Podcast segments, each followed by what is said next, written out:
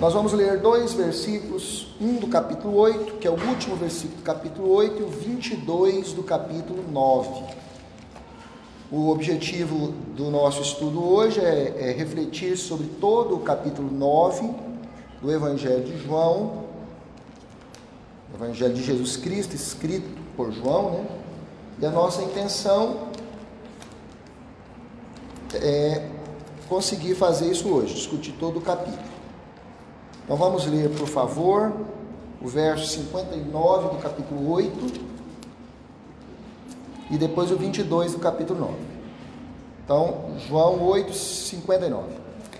Então pegaram pedras para tirarem nele, mas Jesus se ocultou e saiu do templo.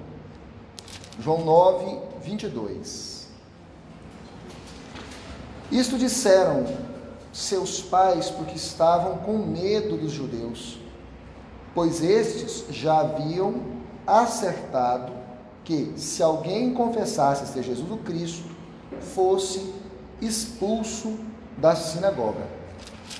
Bom, ah, para você entender esses dois versículos, eu vou te contar uma historinha que aconteceu com um amigo meu, quando a filha dele tinha mais ou menos 4 anos de idade. Filha dele chama Ana. E aí disse que ela chegou lá, ela tinha ido para a escolinha, estava na educação infantil. E aí disse que ela chegou lá e falou assim: Pai, eu estou apaixonada por um garoto lá da sala. Quatro anos. E aí o pai dela falou para ela assim: Ué, que bom, hein? E como é que é o nome desse rapaz? Ela falou lá o nome, sei lá, João. E ele disse que virou para ela e falou assim: Ah, João, João é aquele pretinho, né? Aí disse que ela olhou para ele e falou assim: Uai, pai, o que, que é pretinho? E ele disse que na hora que ela falou isso para ele, disse que ele tomou uma lapada na cara, assim, daquelas que a gente de vez em quando toma, né? E disse que na hora viu a besteira que ele tinha falado e como aquela criança é, não tinha em si o preconceito. Ela não carregava em si o preconceito. Para ela não fazia sentido pensar em alguém via cor da pele. Na cabecinha dela não existia esse negócio, branco, preto, azul, era gente. E no contexto dela, ela estava apaixonada por alguém que era gente. Não tem nada a ver com cor de pele. E por que, que eu conto essa história? Porque eu não sei se quando essa criança chegar aos 25, 30, 40, ela vai ter o mesmo entendimento. Por quê? Porque a cultura que uma pessoa vive, o ambiente que ela vive, as relações que ela desenvolve, os relacionamentos, a vida dela, a história dela, vai formando essa pessoa nas suas opiniões, naquilo que ela crê, na forma que ela enxerga o mundo, na forma que ela se relaciona com as pessoas. Ou seja, eu acredito nos teóricos da área cultural. Acho que eles acertaram quando eles dizem que a cultura determina muito do que eu penso. A cultura que eu estou dentro dela, aquilo que eu estou experimentando como ser humano, no meu vínculo social, na música que eu ouço, nos discursos que eu defendo, eu, eu acredito que eu sou as coisas que me inspiram. E aí, quando a gente traz isso para o campo da fé, para o campo da religião, a gente encontra nesses dois versículos pessoas que eu sinceramente não posso acreditar que eram malévolas, bandidas, é, maldosas, maquiavélicas, querendo fazer coisas terríveis. Por exemplo, no verso 59, vimos que eles queriam matar Jesus Cristo a pedrada. Não é verdade? Mas quem eram essas pessoas que queriam matar Jesus Cristo a pedrada? Eram gente compromissada com a religião judaica. Era gente que, se fosse no contexto de hoje, aqui no nosso meio, a gente iria olhar e falar: pessoa de primeira linha, de bom caráter, paga suas dívidas em dia, que tem uma boa conduta moral, que defende a sua fé, que prega a sua fé, que está engajado na sua comunidade local. Então, essas pessoas que estavam aqui pegando pedra para matar Jesus, não era um bando de bandido, de gente má, que vivia mal e porcamente, que tinha prazer na agressão. Não era isso, não. Era gente de fé e comprometida com a sua fé, a ponto de achar que o que Jesus tinha dito era tão agressivo à fé deles que ele tinha que morrer. Então, é, essa cultura, aqueles dois mil e tantos anos de religião judaica, de apego à lei, toda aquela cultura que foi passando de pai para filho, foi sendo desvirtuada ao longo dos milênios, formaram pessoas que não conseguiam mais é, discernir entre o bem e o mal. Ficaram, preste atenção nisso, como Paulo disse, na caduquice da letra. Sabe aquela norma que você respeita e não sabe nem por quê? Né, uma certa vez eu falei com vocês sobre aquele, aquele vídeo, né, o dia que Juvenal encarou a guarda, que existe uma. Esse, esse vídeo fala de um homem que estava preso, e ele era um homem negro muito forte, e alguém tinha dito lá que ele não podia tomar banho. E aí ele pedia para tomar banho, ninguém deixava ele tomar banho. Até que um dia ele se revolta, encara todo mundo, encara o cabo, encara o sargento, encara o tenente, encara todo mundo, e no fim eles batem nele e ele fica todo ensanguentado, e eles levam ele para debaixo do chuveiro para tomar banho. E aí ele rindo debaixo do chuveiro pergunta assim: "Vocês sabem de onde veio esta ordem para que eu não tome banho?" Aí eles falam que não, ele fala: "Eu sei". Ele usa o termo lá, mas é tipo assim, veio do porteiro. Ou seja, até o tenente estava obedecendo o porteiro, porque tinha virado uma regra, uma lei que ninguém mais refletia sobre ela, que ninguém perguntava por quê, que ninguém questionava. Tinha virado uma norma instituída, onde todo mundo replicava, feito doido, sem questionar nada, e estava prejudicando alguém, mas ninguém queria saber disso. E interessante é que toda vez que ele falava assim, ó, por que eu não posso tomar banho? Os caras respondiam para ele assim, porque ordens são ordens. Aí vinha o próximo, por que eu não posso tomar banho? Porque ordens são ordens a caduquice da letra. Sabe aquela regra que ninguém mais pensa por quê? Apenas reproduz. Então, olha o absurdo que vai acontecer e depois vocês vão ler com mais precisão em casa, no capítulo 9. Esse povo judeu estava desse jeito. Por que, que vocês estão seguindo isso aqui? Porque ordens são ordens. E aí, Aqui no capítulo 9, eu vou ler alguns versículos, vou direcionando vocês. Quero ler o primeiro deles só para a gente introduzir a discussão, capítulo 9 de João. Caminhando Jesus viu um homem cego de nascença. Vamos ler o 2 também. E os seus discípulos perguntaram: Mestre, quem pecou? Este ou seus pais para que nascesse cego? Então, Jesus, preste atenção nisso, caminhando Jesus, ele, o Cristo, ele viu aquele homem. Bom, primeiro quem era aquele homem? Era um mendigo. Estava ali esmolando.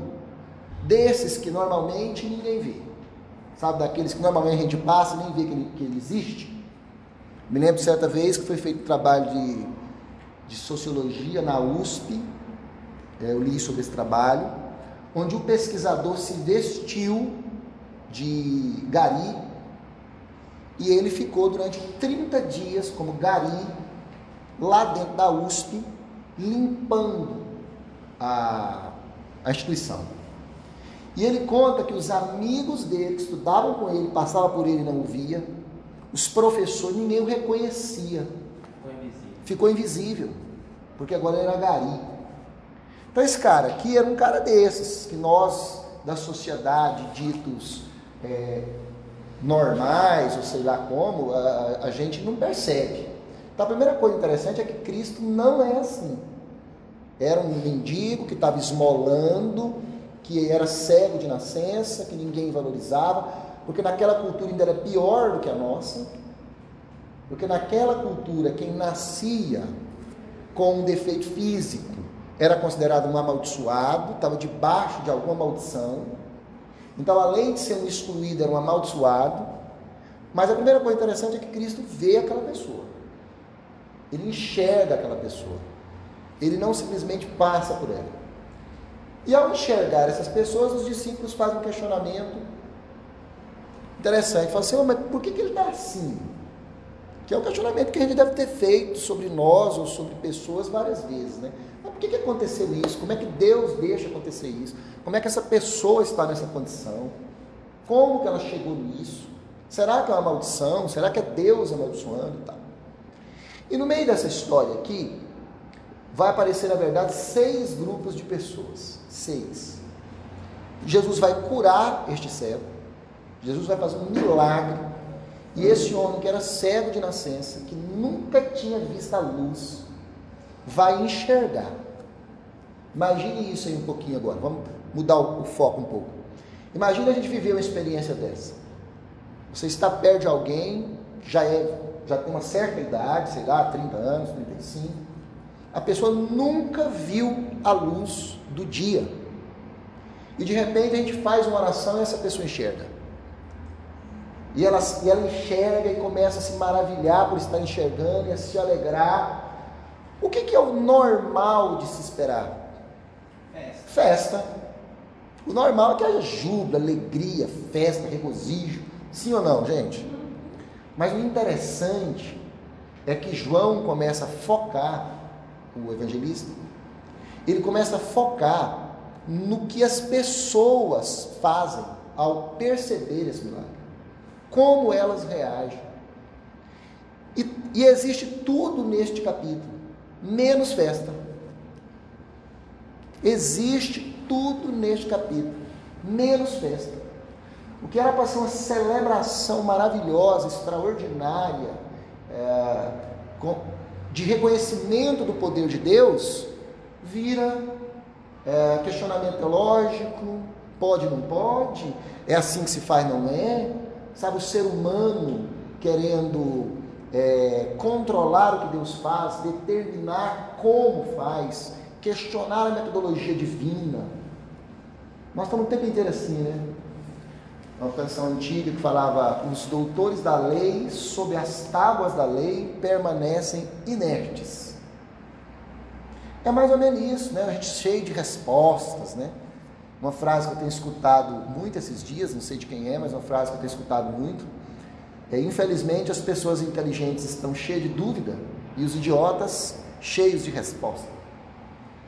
Então, a gente se posta assim, cheio de resposta para tudo. Para tudo a gente tem resposta. Tudo a gente sabe. Tudo eu sei o que fazer. E é o que acontece aqui.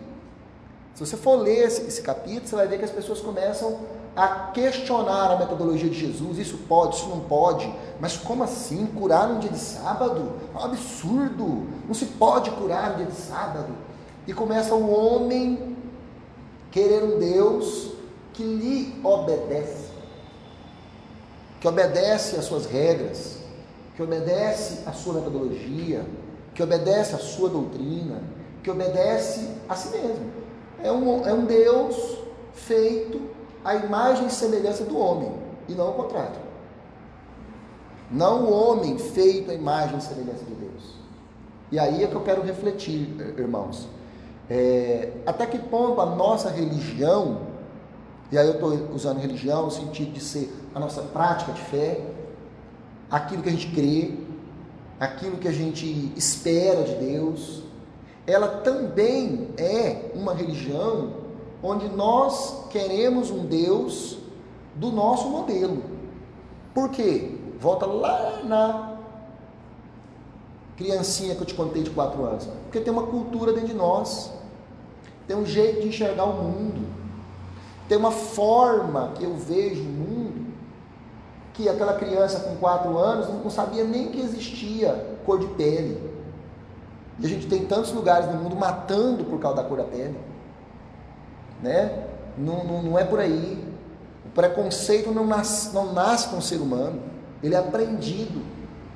Ele é aprendido, se aprende a ser preconceituoso. Isso para dar o exemplo de que tem muita coisa dentro de nós que daqui a pouco a gente começa a olhar a nossa relação com Deus pela nossa lente. Aí eu quero, eu quero o que esse texto vai, vai indicar como cegueira. Esse texto vai dizer, Cristo falando sobre isso, ele vai falar que as pessoas às vezes estão cegas. Vamos ler essa parte. Vai lá, por favor, no verso 40.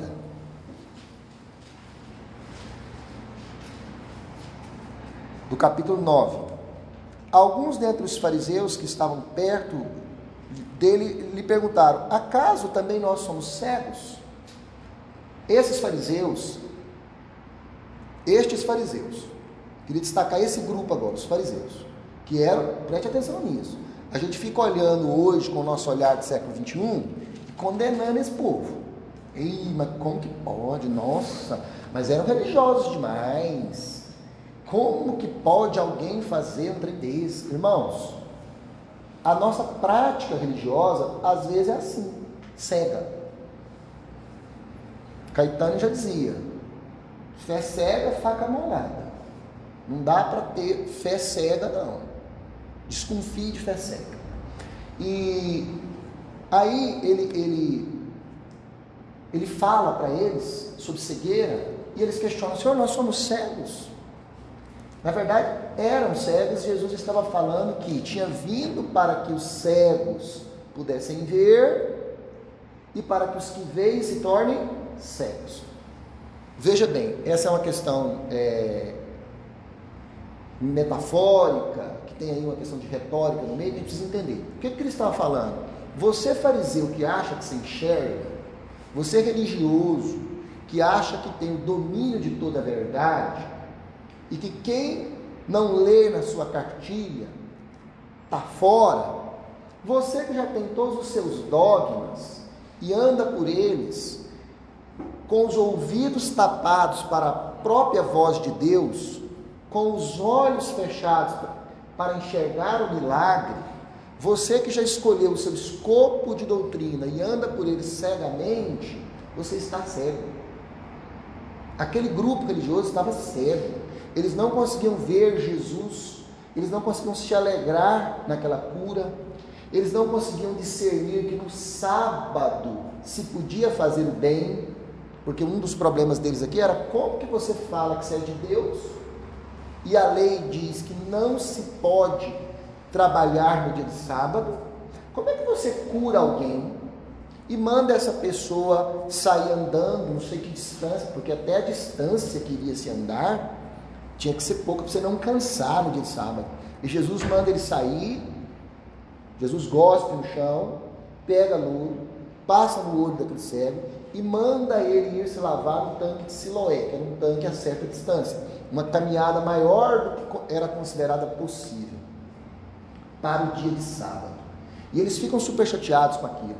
Ou seja, eles estavam cegos por uma visão religiosa, por dogma, por doutrina de homem. Eles tinham cegado para os feitos de Deus. E Cristo fala para eles, no verso 41, respondendo Jesus: Se fosseis cegos, não teríeis pecado algum. Mas porque agora dizeis, nós vemos, subsiste o vosso pecado. Ou seja, ao mesmo tempo que o Cristo fala para eles, vocês estão cegos, mas não deveriam estar. É isso que ele está dizendo aqui. Porque vocês tiveram acesso à lei. Vocês são um grupo que conhecem a lei. Vocês são um grupo que são líderes religiosos. Vocês têm acesso às coisas de Deus.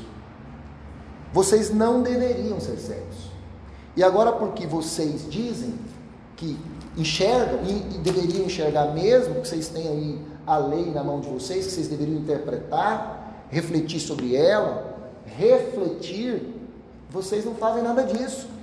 Vocês se cegam por normas humanas. Então, ao mesmo tempo que vocês têm acesso à lei, à verdade, vocês se cegam para ela porque seguem doutrinas de homens, sem nenhuma reflexão. Conclusão: Se a igreja é uma igreja que deixa de se alegrar com as coisas de Deus, excluindo todos os grupos que não pensam como nós, nós perdemos o mover de Deus que pode estar acontecendo naquele grupo, ou através daquele grupo. Veja, que grupo que eu estou falando agora? De Jesus e seus discípulos. Jesus e seus discípulos chegam ali, eles traziam consigo uma nova mensagem, sim ou não?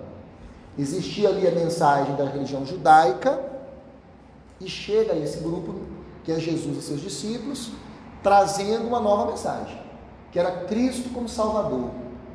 Jesus Cristo, o Verbo de Deus que João fala. Jesus Cristo, Deus encarnado. Jesus Cristo, a palavra viva. Jesus Cristo que cura o cego. Jesus Cristo que dá é, visão para quem não tem. Aquele que pode, irmãos, nos livrar da nossa cegueira. E agora estou falando da cegueira espiritual. Então, quando chega esse grupo, o outro rejeita. Por quê? Porque não segue o mesmo modelo, porque não segue as mesmas normas, porque não segue e não lê na mesma cartilha. Bom, e a partir disso, o grupo dos judeus perdem a oportunidade de experimentarem o melhor de Deus. Toda religião que começa a caminhar apenas baseada no dogma, ela tende à escravidão. Ela tende a se ausentar da presença de Deus. Ela tende a rejeitar Cristo. Essas pessoas aqui rejeitaram Cristo. A gente vê cada atrocidade Principalmente, quero voltar de novo no fato da cultura, novamente no fato de que nós somos frutos da nossa época, da nossa cultura, das nossas relações, principalmente no Brasil agora, que a gente vê discurso de ódio de tudo que é lado. E aqui eu não estou defendendo nem lado A nem lado B, apesar de eu ter claramente qual é o meu lado. Mas não estou defendendo nenhum, porque o discurso de ódio é dos dois lados a briga o tempo inteiro, a discórdia o tempo inteiro. Isso vai gerando sentimentos de ódio, de agressão. O Jung chamava isso de inconsciente, inconsciente coletivo. Sabe? A forma que a coletividade pensa, a influência da coletividade sobre o indivíduo. O coletivo, às vezes, acima do indivíduo, determinando o que o indivíduo pensa. Isso é real. E se a gente vai por esse caminho, na nossa fé, sem manter a nossa individualidade, sem manter a nossa postura reflexiva, deixa eu falar uma coisa para vocês aqui, com toda liberdade, que eu conheço bem o, o Onésimo. Nós não queremos que vocês acreditem em nada que nós falamos. Nós queremos que vocês pensem sobre o que nós falamos. E se fizer sentido para a sua fé e para a sua vida, Ande através disso. Se não fizer, descarta. Porque nós estamos sujeitos a falar besteira. Aqui é um lugar que nós estamos todos buscando a Deus e queremos conhecê-lo, mas não queremos dominar a mente de ninguém. Você é um ser livre, autônomo, reflexivo, que tem condição de conhecer a Deus e de ter intimidade com Ele. E nós, como igreja, juntos, exercemos aqui os nossos ministérios com esta finalidade, de que os indivíduos sejam cada um deles cristãos, convictos da sua fé. Não gente dominada, que não pensa, que segue leis escritas por homens cegamente, a ponto de rejeitar o melhor de Deus. Gente, essa galera perdeu a oportunidade de se alegrar naquele milagre, de celebrar aquele milagre, de desfrutar de Jesus Cristo, de falar: Jesus, senta aqui, que legal! Olha, você curou um cara cego de nascença, como é, como é que você fez isso? Como que você tem essa intimidade? Como é que é isso aí? Não, olha aqui, ó. Nós estamos há dois mil anos aqui na religião judaica, faz tempo que a gente não vê isso. Isso não está mais acontecendo no nosso meio. Como que é isso? Não, eles querem matar Jesus. E aí vai aparecendo outros grupos. O, primeiro, o outro grupo que aparece é o dos vizinhos. Os vizinhos desse homem. Os, os vizinhos deste homem chegam para ele e falam, questionando se ele era ele mesmo. Ele estava certo. E aí ele vai, é curado e ele volta. Quando ele volta enxergando, eles falam assim: não, mas não é possível. Você não é o cara que estava aqui cego, não. Você é outra pessoa. Te substituíram. Você foi e mandaram outro no seu lugar, mas não, mas parece aquele cara que estava aqui, você é parecido com ele, hein?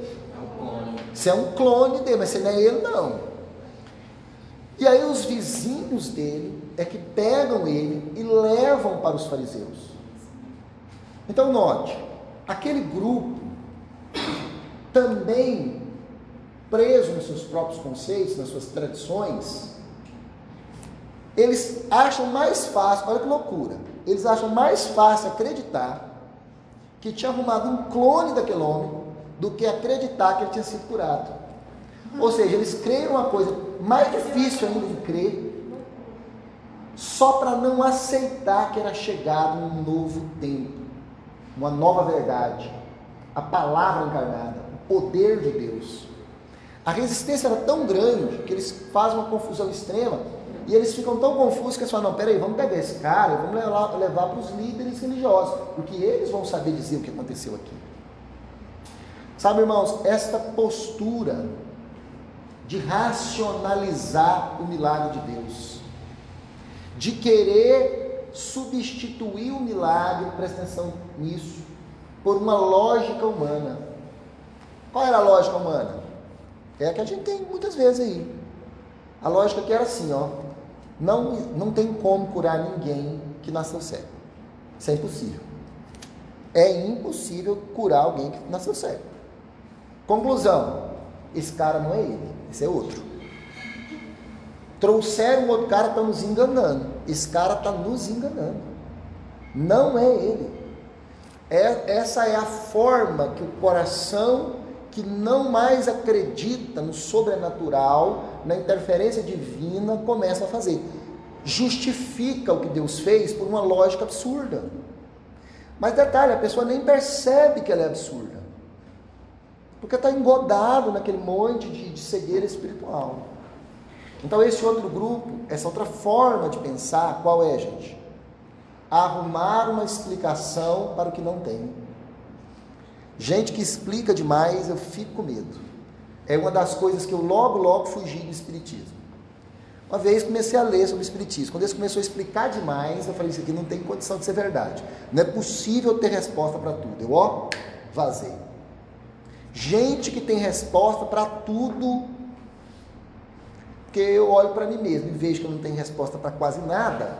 Eu fico pensando, ou eu sou muito limitado, ou esse cara é o cara, é o semideus. Né? Então, o cara que tem respostas para tudo, eu fujo dele. E esse povo está assim, eles, eles inventam uma explicação. Irmãos, tem coisa que não se explica, tem coisa que a gente crê. Que legal, Jesus só curou mesmo. Ó, nossa, mas que bom, você estava cego, agora você vê, parabéns, vem cá, vamos fazer uma festa. Eu não tem que explicar, eu não tenho que racionalizar. Um milagre aconteceu e eu preciso crer. Porque se eu começo a racionalizar as coisas que Deus tem feito, eu me torno uma pessoa de coração duro. Já falei para vocês, é por isso que eu adoro aquela canção batista antiga, né? Conta as bênçãos, conta quantas são recebidas da divina mão.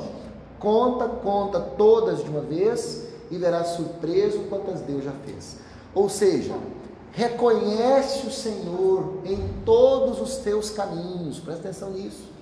Reconhece o Senhor em todos os seus caminhos e Ele endireitará suas veredas. Irmão, é quando eu reconheço os milagres, eu não fico racionalizando. É melhor você ser exagerado no crer do que no descrer. Às vezes eu vejo irmãos que têm uma facilidade muito grande de crer, o que não é o meu caso. E eles. É... Então acontece coisas, eles falam assim, nossa, mas Deus fez isso, Deus fez aquilo, Deus livrou disso, Deus livrou daquilo. Eu olho e falo, Senhor, melhor assim que o contrário. Porque a pessoa está reconhecendo Deus no dia dela, no fazer dela, nos feitos dela. Sabe o que isso acontece? A fé aumenta. A fé aumenta. A pessoa avança. Ela vai para um outro estágio. Mas se nós formos como grupo de vizinhos, tudo eu quero explicar, você perde a oportunidade de crer. Você perde a oportunidade de crer, de experimentar o que tem de fato de bom para você. E para fechar essa ministração, eu queria voltar no grupo Jesus e seus discípulos. Ah, os discípulos fazem uma pergunta que ela revela uma teologia perigosa e que está presente na igreja até hoje, que é a, a teologia de causa e efeito. Lá no verso 2, quem puder leia para mim, por favor. verso 2 do capítulo 9. E os seus discípulos perguntaram, mestre, quem pecou, este ou seus pais, para que nascesse cego? Ou seja, qual é a teologia aqui de causa e consequência? Se esse, eles e, e ainda não tinha estudado lógica, porque a consequência nunca quer implicar a causa. Mas tudo bem. Tirando essa parte, o que que acontece? Eles olham o cara que tinha pecado aliás, desculpa, que estava cego, e fala o seguinte: se está cego, ele cometeu algum erro. Essa teologia é perigosa, inclusive para nós, preste atenção nisso. Porque às vezes a gente passa por dias difíceis, e eu já passei por muitos, e a gente tende a pensar: será o que eu fiz de errado? Será o porquê que eu estou sendo castigado? Até hoje existe essa teologia que exclui a graça, que exclui o favor, que exclui o Deus que ama. Gente, qual é a teologia dos discípulos de Jesus, os doze, que estavam andando com ele? Está revelando aqui no coração deles. Que se eu erro, Deus me castiga. Se eu erro, Deus me castiga. Se há algum problema na minha vida, é porque Deus está pesando a mão. Irmãos, não havia nestes homens a percepção do Deus que iria curar esse cego gratuitamente. É por isso que Cristo fala: não, vocês estão equivocados. A história desse homem, cuidado, não é porque deu. A primeira vez que eu li isso aqui, eu entendi errado. Não é que Deus cegou aquele homem para que lá no futuro ele o curasse. Às vezes a gente pode ter essa interpretação. Não é isso. Porque Cristo está falando assim: vocês estão enganados. Toda a história desse homem toda a vida dele, com o que aconteceu vai deixar de acontecer. Deus pode interferir e mudar completamente. Na vida dele, se ele der espaço, pode se manifestar o poder de Deus gratuitamente, sem ele pedir. Irmãos, esse homem pediu a Jesus para ser curado? Não. Jesus viu ele. São alguns personagens do, do, do, do Novo Testamento. Uma, certa vez eu fiz um estudo, anotei todos estes tem alguns personagens, então de 10, que eles não buscam a Jesus. Jesus os busca. Esse é um deles. Jesus viu esse cara, esse cara não pediu para ser curado, e Jesus foi lá e curou. O poder de Deus se manifestou. Enquanto os discípulos achavam que eu tenho que fazer tudo certinho para receber a benção, Jesus mostra o que para eles? Você não tem que fazer tudo certinho para receber a bênção. O que você tem que fazer é receber a bênção. É estar com o coração aberto. É se abrir para a possibilidade do presente, de algo de graça. E aí deixa eu te falar rapidinho como, como esse homem se comportou. Jesus chega para ele, pega terra com guspe e passa no olho dele. A maioria de nós não deixaria alguém fazer isso.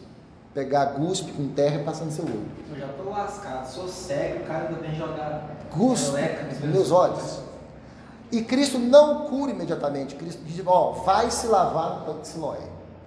Então, esse cara, primeira coisa que ele fez, pelo texto aqui, a gente percebe que ele não tinha um conhecimento profundo de quem era Cristo. Porque quando perguntam para ele quem é que te curou, ele fala: o homem chamado Jesus. E o que, que você acha que ele era? Ele era profeta. Então ele não tinha um conhecimento profundo de quem era Jesus. Mas ele acreditou na autoridade de Cristo. ele obedeceu. Esse é o primeiro passo para a fé, é crer na autoridade e obedecer. Às vezes, para crer, a gente começa assim mesmo, mas a gente não para por aí. Aí esse homem foi, se lavou, voltou, e após ter a experiência do milagre, ele vai para o próximo passo importante, que é testemunhar o que Deus fez. As pessoas começam a perguntar para ele: e aí, como é que você foi curado? Ele começa a falar: foi Jesus. Conta a história certinha, não inventa. Porque testemunhar é isso, é contar o que Deus fez, sem nenhuma vírgula mais, nenhuma vírgula menos. Ele fala do que Deus, da bênção que Deus lhe tinha dado. Ele começa a confrontar as pessoas. E depois, irmãos, Cristo vem até ele e fala: Olha, você crê em Jesus Cristo, o Filho do homem, o Filho de Deus, o Salvador? Ele fala: Senhor, quem é ele para que eu creia? Ele fala: Sou eu que falo contigo. Ele fala: Creio. E prostra-se aos pés de Jesus e adora. Irmãos, esse homem foi completamente aberto, voluntário para o Evangelho.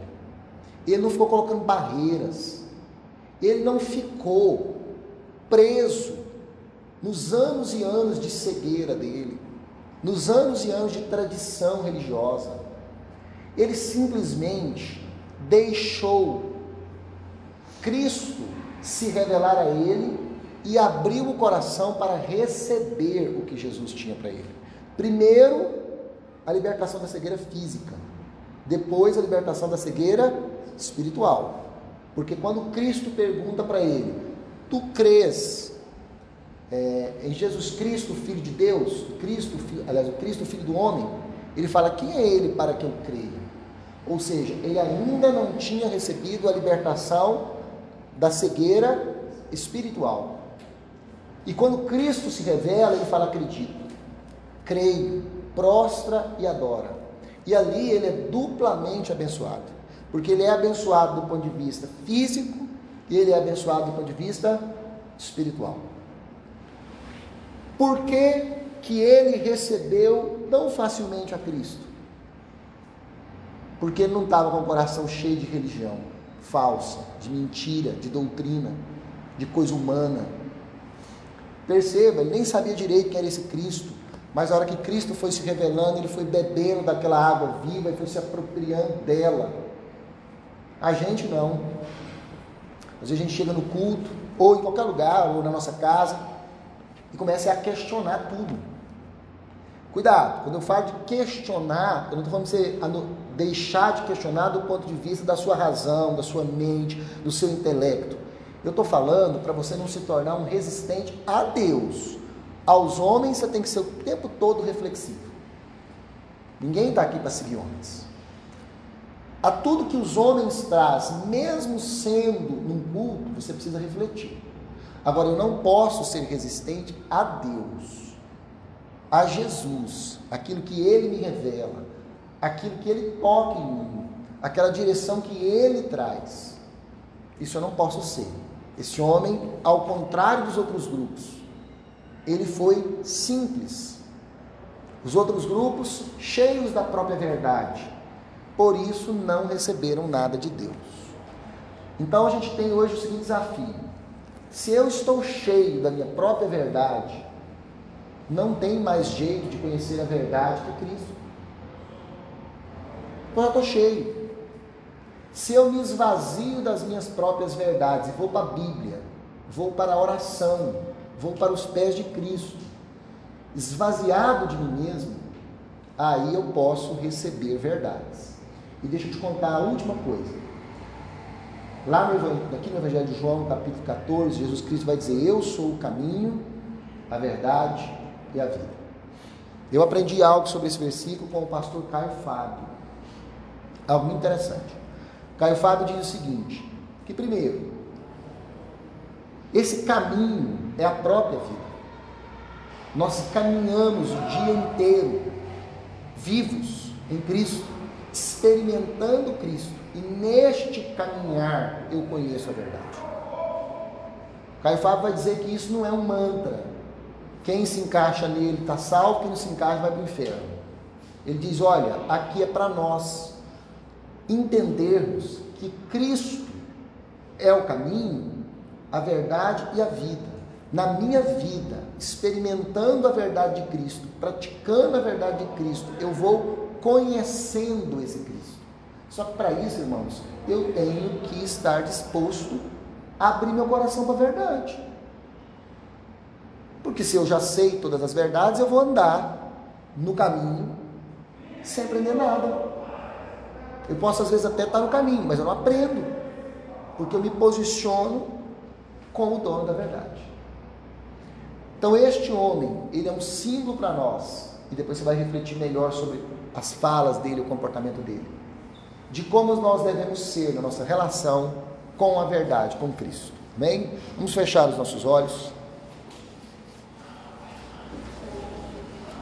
Pai, nós acreditamos que esse sexto milagre narrado no Evangelho de João, ele mostra para nós muito claramente que nós devemos nos desarmar diante do Senhor. Que todas as pessoas que estavam em volta desse homem, exceto ele e o próprio Cristo, não puderam desfrutar da tua ação, daquilo que o Senhor estava fazendo, da verdade que o Senhor estava revelando sobre a cegueira espiritual. Ninguém pôde desfrutar disso, porque estavam com o coração cheio de dogma e de doutrina humana, de egoísmo, se posicionando como pessoas que já sabiam tudo. Senhor, livra-nos deste caminho de morte. Nos dê como este homem consciência da nossa própria cegueira. Pai, nos dê consciência da nossa própria cegueira para que nós possamos obedecer quando o Senhor mandar nós lavarmos os nossos olhos na água viva, lavarmos os nossos olhos no tanque de Siloé. Senhor, tem misericórdia. Queremos ter os nossos olhos lavados neste tanque que significava o tanque do enviado. O Senhor é o enviado, o Senhor veio para nos livrar da cegueira. Senhor, que cada, cada pessoa que tiver acesso a essa mensagem possa fazer a auto-reflexão, lançar fora o fermento velho, lançar fora o fermento que não serve para mais nada e tomar para si os pães asmos da vida.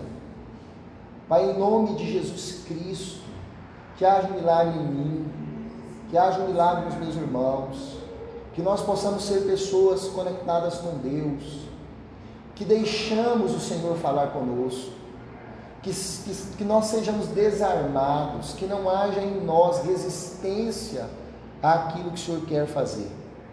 E nós nesta noite te pedimos, abra os nossos olhos, porque nós queremos ver Cristo. Abra os nossos olhos, nós queremos enxergar as maravilhas de Cristo. Abra os nossos olhos, nós queremos perceber o que o nosso Deus está fazendo. Abra os nossos olhos, não nos deixe ir pelo caminho do egoísmo, da tradição religiosa. Deus tem misericórdia de nós, faz-nos livres para andarmos pelo caminho que é Cristo, aprendendo de Cristo. É o que te pedimos em nome de Jesus. Amém. Amém, meus irmãos.